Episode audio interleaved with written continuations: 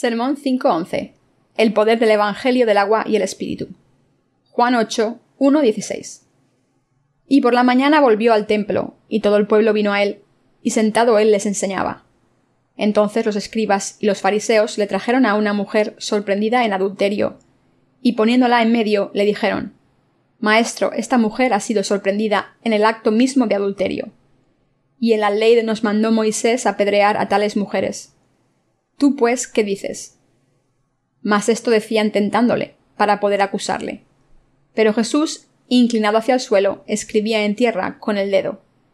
Y como insistieran en preguntarle, se enderezó y les dijo El que de vosotros esté sin pecado, sea el primero en arrojar la piedra contra ella.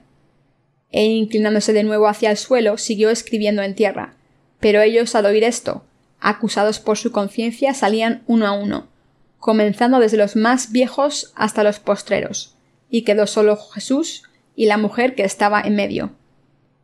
Enderezándose Jesús, y no viendo a nadie sino a la mujer, le dijo Mujer, ¿dónde están los que te acusaban?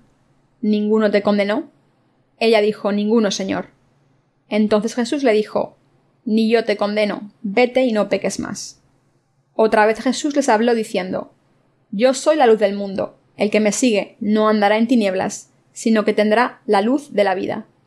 Entonces los fariseos le dijeron Tú das testimonio acerca de ti mismo. Tu testimonio no es verdadero. Respondió Jesús y les dijo Aunque yo doy testimonio acerca de mí mismo, mi testimonio es verdadero, porque sé de dónde he venido y a dónde voy. Pero vosotros no sabéis de dónde vengo, ni a dónde voy. Vosotros juzgáis según la carne. Yo no juzgo a nadie, y si yo juzgo, mi juicio es verdadero, porque no soy yo solo, sino yo y el que me envió, el Padre. El poder del Evangelio del agua y el Espíritu es maravilloso. Este poderoso Evangelio es la verdad eterna de la salvación que no podemos proclamar demasiado por mucho que la prediquemos. La gente no estaría preocupada por sus pecados si creyese en el poder del Evangelio del agua y el Espíritu. Los que creen en el Evangelio del agua y el Espíritu definitivamente reciben la bendición de la salvación y toda la gracia divina y las bendiciones del cielo de Dios. Nuestro país también implementa ahora la semana laboral de cinco días. Nos dicen que los bancos serán los primeros en implementarla. Como resultado, habrá más oportunidades de empleo. Pero ¿qué pasará si la gente tiene tanto tiempo libre? ¿Hará cosas constructivas? ¿O hará cosas que le causen más placer? Seguramente la gente seguirá su naturaleza pecadora. Jesús es el verdadero Salvador. En el pasaje de las Escrituras de hoy había una mujer que fue arrestada por adulterio. Pero Jesús la perdonó. Cuando miramos la manera en que Jesús trató a esta mujer, recordamos cómo los predicadores de hoy en día dicen simplemente que Jesús le demostró mucho amor. Pero la verdad es que Jesús no solo le demostró amor, sino que eliminó todos sus pecados. Por eso le dijo Ni yo te condeno. Los escribas y los fariseos arrestaron a esta mujer y la llevaron ante Jesús para intentar acusar a Jesús utilizando la letra de la ley. Mientras esta conmoción tenía lugar, Jesús escribía en el suelo y decía El que esté libre de pecado que tire la primera piedra. Entonces todos los que la acusaban fueron acusados por sus conciencias y se fueron uno a uno, desde el más mayor hasta el más joven y solo quedaron Jesús y la mujer. El cristianismo actual y otras religiones seculares apuntan hacia los pecados de la gente que comete todos los días. Algunas religiones dicen que el practicar el ascetismo y no cometer pecados lleva a la verdad. Pero ¿cómo es posible no pecar cuando se ha nacido con pecado? ¿Y cómo puede una persona que es humana no pecar? ¿Cómo podría esta mujer haber recibido la remisión de los pecados si Jesús no los hubiera eliminado, y cómo podría haber creído que Jesús era el Salvador. Los seres humanos somos seres depravados que no pueden evitar pecar hasta la muerte. Por eso necesitamos el poder del Evangelio del agua y el Espíritu en cada momento de cada día. Yo deseo que el poder del Evangelio del agua y el Espíritu llegue a todo el mundo. Quiero que todo el mundo escuche estas buenas noticias del Evangelio del agua y el Espíritu. El Señor dijo Cuando el Hijo del hombre venga, ¿encontrará fe en el mundo? Pero las almas de los que creen en el poder del Evangelio son las que mantienen su fe hasta el final. El poder de la fe solo viene del Evangelio, del agua y el Espíritu. Por lo tanto, no hay nada que debamos escuchar aparte de la palabra de Dios, y debemos creer en ella de corazón. No hay nada más que valga la pena creer. ¿Tienen algo en la vida que valga la pena creer? ¿Pueden complacer a Dios con una vida estética? ¿Pueden hacer feliz al Señor al no pecar en este mundo? Es cierto que es mejor no pecar que pecar intencionadamente. Sin embargo, a Dios no le importa si hay pecados o no. Ustedes no harán daño a Dios si pecan, y no habrá ningún beneficio para Dios si no pecan. Lo que está claro es que todos los pecadores recibirán el juicio de Dios por sus pecados sin excepción. Si no fuera por el Evangelio del agua y el Espíritu que el Señor nos ha dado, estaríamos en la misma situación que esta mujer que fue sorprendida en adulterio. ¿Cómo podemos recibir la remisión de los pecados ante Dios si no es por el Evangelio del agua y el Espíritu? ¿Cómo podemos vivir el resto de nuestras vidas sin ser apedreados hasta morir? ¿Y cómo podemos seguir dando testimonio del Evangelio si no es por el poder del Evangelio? Quiero que sepan que esta mujer pudo sobrevivir gracias al poder del Evangelio del agua y el Espíritu. Yo también digo que no tienes pecados. Jesús declaró a esta mujer sorprendida en adulterio. Ni yo te condeno. Por otro lado, Jesús les dijo a los escribas y fariseos El que esté libre de pecado, que tire la primera piedra. Como todo el mundo nace con pecados, no hay nadie que no tenga pecados, y no hay nadie que no peque. Por eso el poder del Evangelio del agua y el Espíritu que el Señor nos dio es tan grande. Para esta mujer que cometió adulterio, no hay ninguna diferencia pero nuestro Señor eliminó todos nuestros pecados. ¿Saben por qué el Señor le dijo ni yo te condeno? Es muy simple. Jesús vino a salvarla de sus pecados y los eliminó a través de su bautismo. Incluso el pecado del adulterio de esta mujer fue transferido al cuerpo de Jesús y no permaneció en el cuerpo de esta mujer. El pasaje de hoy nos demuestra que este suceso también tiene que ver con toda la humanidad. La gente está diciendo que debemos intentar no pecar por todos los medios, pero estas palabras tienen su origen en falsas doctrinas. Si no fuese por el Evangelio del agua y el Espíritu, nadie podría ser salvado. ¿Creen que este Evangelio solo se necesita en nuestro país? Por supuesto que no. Este Evangelio se necesita en todo el mundo. Todo nacido de nuevo necesita el Evangelio del agua y el Espíritu y los que no creen en Jesucristo también necesitan el Evangelio del agua y el Espíritu. ¿Cómo es posible que alguien reciba la remisión de los pecados si no es por el poder del Evangelio del agua y el Espíritu? Esta mujer fue sorprendida en el acto del adulterio, aunque prometiese que no pecaría nunca más y fuese liberada. ¿Puede una persona llegar al estado de perfecta santificación al no cometer pecados en el futuro? No, no solo esta mujer, sino todos nosotros no podemos evitar seguir pecando. No tiene sentido decir que no pecamos ante Dios. Las religiones actuales fueron inventadas por el hombre. La gente astuta puede ganar mucho dinero utilizando estas religiones del mundo. Por favor, acepta mi pequeña contribución. Esta es parte de la letra de una canción de alabanza que aparece en una edición antigua del libro de las alabanzas coreanas los cristianos le piden a Dios que acepte su sinceridad, aunque tengan pecados en sus corazones. Los budistas también le entregan su dinero a Dios y le ruegan que lo acepte. Los cristianos generalmente son muy egoístas y también ruegan a Dios con alabanzas para que acepte su dinero y sus vidas. Por tanto, encontramos muchas canciones de alabanza en el cristianismo actual que ruegan a Dios que acepte la sinceridad de los hombres le piden a Dios que reciba su sinceridad y su fe. Pero recibe Dios su sinceridad, sus cosas materiales y su dinero si la persona que lo ofrece está cubierta de excrementos? Por muy bellos que sean los ropajes, ¿los acepta Dios si tienen excrementos? Pero los cristianos tienen la audacia de pedirle a Dios que les acepte, aunque tengan pecados en sus corazones.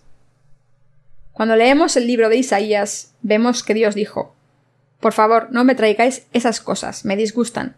Por favor, llevaros esas cosas sucias. En tiempos del Antiguo Testamento, los israelitas fueron ante Dios y le pidieron que recibiese animales impuros y enfermos, como vacas, ovejas y cabras. De la misma manera que los cristianos de hoy en día ofrecen a Dios sus corazones pecadores y sus cosas materiales. Estas personas tercas dan testimonio de que han encontrado al Señor solamente a través de la sangre derramada en la cruz. Pero esto es igual que un embarazo psicológico. Un cantante de gospel dio testimonio una vez de que había conocido al Señor en un sueño, y de repente lágrimas de arrepentimiento empezaron a caer por sus mejillas, y así nació de nuevo y decidió dedicar su voz a Dios. Todos ustedes probablemente han oído hablar de la palabra acosador. Un acosador es una persona que sigue a otra persona que le gusta, aunque la otra persona no quiera. Y en algunos casos el acosador hace una copia de la llave de la casa de la persona a la que acosa, entra en ella y la espera con comida preparada. Estos acosadores violan la privacidad de sus víctimas. Los acosadores no aman a sus víctimas, sino que les hacen la vida imposible. De algún modo, los cristianos de hoy en día están haciendo lo mismo. Son acosadores que molestan a Dios con sus voluntades invencibles y tercas. El Señor le dijo a todo el mundo que recibiese la remisión de los pecados primero al creer en el Evangelio del agua y el Espíritu. Pero los cristianos de hoy en día se niegan a aceptarlo y primero le piden al Señor que reciba su devoción, aunque sean pecadores. Por tanto, Dios no aprecia este tipo de devoción deben darse cuenta de que el Señor solo acepta la fe de los que han recibido la remisión de los pecados al creer en el Evangelio del agua y el Espíritu. Incluso si un cristiano que no ha nacido de nuevo por el Evangelio del agua y el Espíritu vende su casa y se la ofrece a Dios, y aunque ofrezca su propia vida, Dios no recibe estas cosas de un pecador. Dios nunca recibe alabanza ni adoración de quien tiene pecados en su corazón. Los escribas y fariseos pensaban que eran los elegidos porque vivían con rectitud ante el Señor, y por eso juzgaban a los demás con el criterio de la ley. Hoy en día muchos cristianos encuentran faltas en otras personas y las juzgan según el criterio de la ley, mientras que siguen teniendo pecados en sus corazones. Deben darse cuenta de que los caminos de Dios y los caminos de los hombres son muy diferentes. No sé por qué no se han dado cuenta de esto. Dios debe estar volviéndose loco porque las personas que tienen pecados en sus corazones siguen rogando a Dios que les acepte. Es normal que una persona rica y poderosa les conceda un don a sus subordinados. Pero tiene sentido que una persona sin hogar y débil vaya a una persona rica y le pida que acepte la comida que ha recogido pidiendo en la calle. ¿Cuál es la diferencia entre una persona religiosa y una persona de fe? Una persona religiosa se niega a recibir la gracia de Dios e intenta ofrecer sus propios méritos a Dios. Incluso hoy en día vemos cómo los judíos pegan con sus cabezas en el muro de las lamentaciones, pidiendo a Dios que les acepte. Escriben sus deseos en un papel y lo meten entre las piedras del muro de las lamentaciones, y ruegan que Dios les acepte. Pero un hombre de fe es una persona que se da cuenta de que no tiene esperanza, y cree que Dios ha borrado sus pecados con un corazón agradecido. Dios no acepta cualquier tipo de oración, ofrenda, servicio o sacrificio de un pecador. Solo hay una cosa que Dios puede recibir de un pecador. Una oración que diga lo siguiente. Señor Dios, por favor, sálvame de todos mis pecados. Dios no recibe nada más de un pecador. Dios nos está diciendo que debemos recibir sus bendiciones. Dios dijo, ni yo te condeno. Esto significa, ya no tienes más pecados. El Señor nos está diciendo esto porque Jesús vino al mundo y fue bautizado por Juan el Bautista, y tomó todos los pecados para siempre. Por eso, antes de ofrecer cualquier tipo de sacrificio a Dios, primero debemos creer lo que el Señor ha hecho por nosotros y seguirle. Ayer vinieron personas nuevas a nuestro servicio de culto. Una pareja era de Australia, les pregunté cuántos coreanos viven en Australia. Me dijeron que hay unos 50.000 coreanos. También me dijeron que la mayoría de los coreanos que viven en Australia viven de cheque en cheque. Dijeron no importa qué tipo de trabajo y qué habilidades consiguieron en Corea, porque cuando se van a vivir a Australia no las aceptarán y no podrán encontrar un trabajo profesional. Así que muchos inmigrantes viven con poco dinero en Australia. El otro visitante nos dijo que vive en Huachun y que es un sargento. Vino a Chonchun y visitó la clínica dental donde encontró uno de nuestros libros que empezó a leer mientras estaba en la sala de espera, y allí en ese momento recibió la remisión de los pecados. Así que apuntó nuestro número de teléfono, nos llamó y vino a visitarnos a la iglesia. Hay muchas personas en nuestro país que han leído nuestros libros y han sido salvadas de sus pecados. ¿Cómo puede una persona hoy recibir la remisión de sus pecados? ¿Es posible recibir la remisión de los pecados orando toda la noche o en reuniones de oración, yendo a menudo a la iglesia los domingos y haciendo obras de voluntariado como los escribas y los fariseos? No. Pregunten a las personas que hacen estas cosas si todavía tienen pecados en sus corazones les dirán definitivamente que todavía tienen pecados a pesar de todo. ¿Cómo puede una persona recibir la remisión de los pecados? Quien escucha el Evangelio con sus oídos y cree en él con su corazón, recibe la remisión de los pecados porque tiene el poder de borrarlos todos para siempre. Este Evangelio del agua y el Espíritu es maravilloso. Además, estamos viviendo en los últimos tiempos y no hay otra cosa en la que debamos creer. Hay algunos ministros brasileños que nos envían mensajes. Quieren saber a través de qué palabra pueden recibir la remisión de los pecados, ya que no han podido recibirla hasta ahora por sus propios medios. Recibir la remisión de los pecados solo se puede conseguir mediante el Evangelio del agua y el Espíritu. No hay otra manera. El retorno del Señor está cerca, y todas las profecías de la Biblia se cumplirán. Por tanto, solo hay una manera de ser salvados del pecado. Si la gente cree en el Evangelio del agua y el Espíritu, recibirá la remisión de los pecados y podrá seguir al Señor y vencer a Satanás, quien tiene poder en este mundo, y también caminar con el Señor. El Evangelio del agua y el Espíritu nos dio la salvación, pero también nos dio fuerzas y bendiciones que nos permitieron seguir al Señor. Esto es maravilloso. No hay nada tan poderoso como el Evangelio del agua y el Espíritu. El apóstol Pablo dijo porque no me avergüenzo del Evangelio, porque es poder de Dios para salvación a todo aquel que cree, al judío primeramente y también al griego. Romanos 1, 16. El poder de Dios está en el Evangelio del agua y el Espíritu. La palabra poder es dunamis en griego, y la palabra dinamita viene de esa raíz griega. La dinamita tiene poder para hacer volar por los aires cualquier objeto. Incluso un edificio grande podría demolerse con una canasta de dinamita. Así de poderosa es la dinamita. El poder del Evangelio del agua y el Espíritu es así cuando elimina nuestros pecados. El poder del Evangelio del agua y el Espíritu es así cuando borra nuestros pecados, nuestro pecado original y los pecados personales, nuestros pecados pasados, presentes y futuros, nuestros pecados de acción y omisión, los pecados que cometemos en acción y los que cometemos con el corazón, y los pecados que han desaparecido de nuestras memorias. Por tanto, debemos conocer el poder del Evangelio del agua y el Espíritu. Una vez vi un póster que invitaba a la gente a una reunión de resurgimiento espiritual de uno de los evangelistas más famosos del mundo. En el póster aparecían fotografías de algunos casos de curación de personas paralíticas y sordas. Otro famoso evangelista realizó una reunión de resurgimiento recientemente en nuestro estadio olímpico. Este líder dio testimonio de que ha estado lleno de gozo y no ha sufrido o estado triste desde que encontró a Jesucristo en su adolescencia. Les dijo a todos que desde entonces podía hacer todo lo que se proponía. Pero ¿acaso no experimentamos tristeza, dificultades y cometemos pecados, aunque seamos nacidos de nuevo? Sí que lo experimentamos.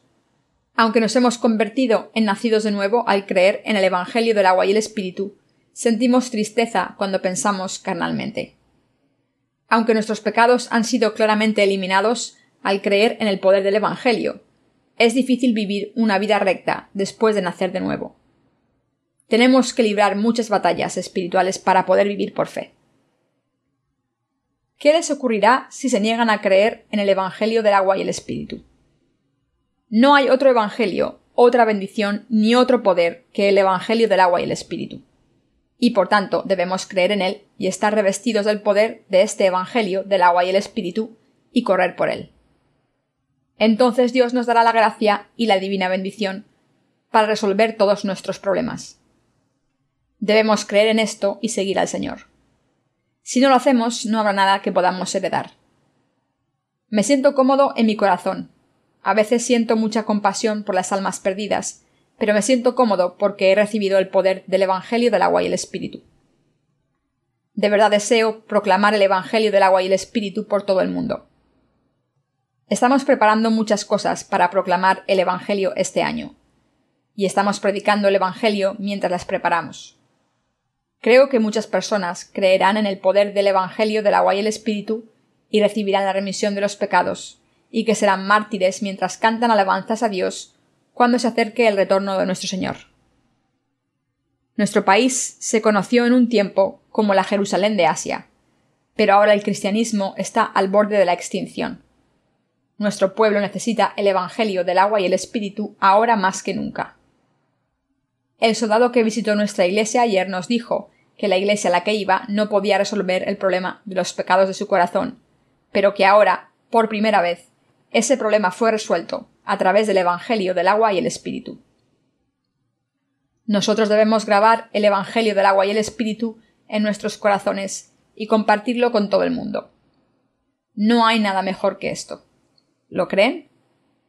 ¿Qué puede ser mejor que esto? Si no fuese por este Evangelio, ¿quién podría ser salvado? La fe que tenemos está puesta en este Evangelio que tiene poder. Este Evangelio hace que los pecadores estén sin pecados, abre los ojos de los ciegos, hace que los cojos caminen y resucita a los muertos.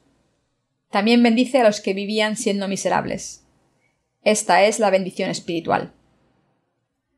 Estoy agradecido por haber sido salvado de mis pecados, a través del poder del Evangelio del agua y el Espíritu. Mi corazón tiene paz ahora. Mis pensamientos están ocupados por otras almas, pero mi alma está feliz y en paz. Estoy muy contento porque puedo servir al Evangelio del agua y el Espíritu. Por favor, compartan el poder del Evangelio del agua y el Espíritu con sus familias. En el futuro cercano, muchas personas en Israel y en los estados árabes serán salvadas de sus pecados cuando vayamos a esa zona.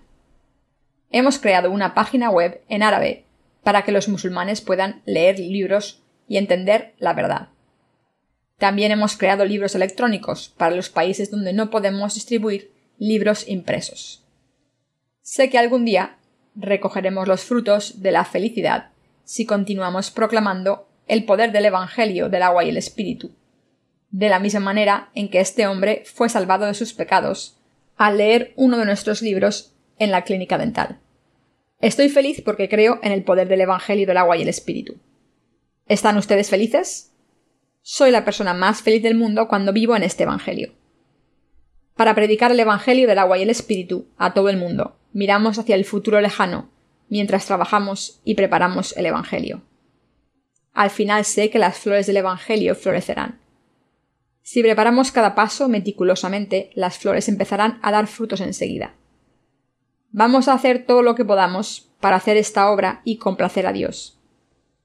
Hasta el día en que vuelva el Señor, hasta el día en que nos presentemos ante Dios, quiero predicar el Evangelio del agua y el Espíritu a los que no conocen el Evangelio, para que puedan recibir la remisión de sus pecados. Por tanto, mi mayor deseo es trabajar hasta que Dios lo permita. Por supuesto, hacer esta obra no es fácil. Es difícil porque Satanás la hace difícil para nosotros. Hay muchos momentos en que nos intenta demorar, pero yo voy a seguir viviendo por fe. Hemos vivido hasta ahora por el Evangelio del agua y el Espíritu. ¿Y qué más tenemos que hacer aparte de la obra del Evangelio? No tengo nada más que hacer. ¿Hay alguna obra que merezca la pena más que esta? No muchas personas recibirán la remisión de los pecados si vivimos por el Evangelio del agua y el Espíritu. Incluso ahora mi corazón está lleno de gozo por pensar en la gente en los países extranjeros, leyendo nuestros libros y recibiendo la remisión de los pecados. Una persona nos envió un correo electrónico en el que nos decía que había pedido tres de nuestros libros y los había recibido.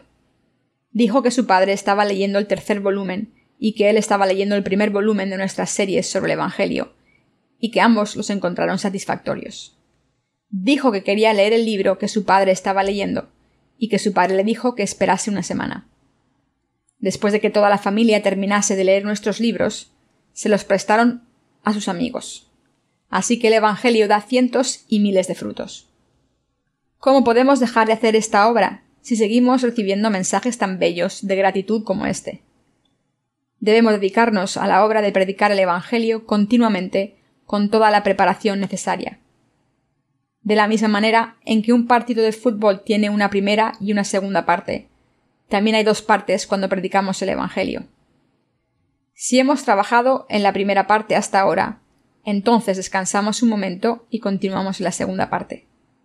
Tenemos que hacer la obra de predicar el Evangelio hasta que venzamos por fe.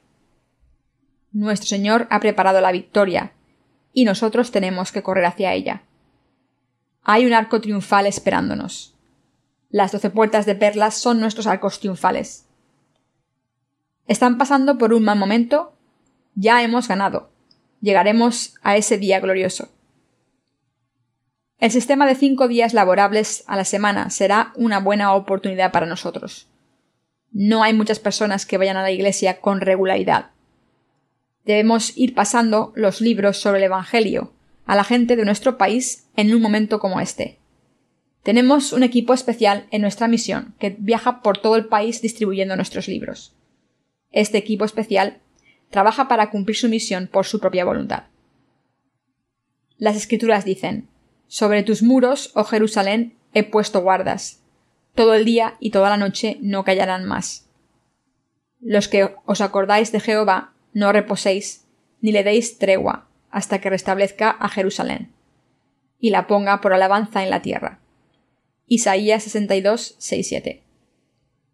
El Señor desea que los siervos de Dios trabajen sin descansar. Y nos está diciendo que oremos continuamente para que Dios trabaje sin descanso también vamos a trabajar mucho más y a dar mucho más fruto. Si hacemos esta obra como es debido, este mundo se destruirá pronto. Por tanto, ahora es el momento de dedicarnos a predicar el Evangelio, utilizando todas nuestras fuerzas.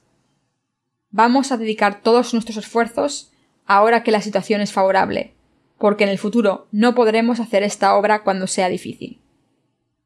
Hay una última cosa que debemos hacer y es proporcionar alimento espiritual y físico para nuestras familias que no han recibido la remisión de los pecados.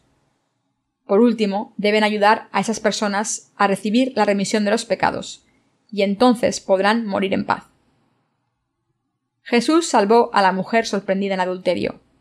Nosotros también hemos recibido el Evangelio del agua y el Espíritu y el poder a través de Jesús.